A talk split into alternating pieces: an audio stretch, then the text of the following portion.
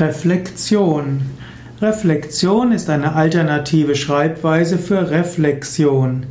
Reflexion bedeutet, dass man über etwas nachdenkt. Reflexion heißt auch die Widerspiegelung. Reflexion kann heißen, dass man über etwas nachdenkt und auch die Sonne kann reflektiert werden in einem Spiegel. Reflexion bedeutet also ein vertieftes Nachdenken. Und es ist immer wieder wichtig, über die Tiefe seines Lebens zu reflektieren. Es ist immer wieder gut zu schauen, was ist mir geschehen, warum habe ich so und so reagiert.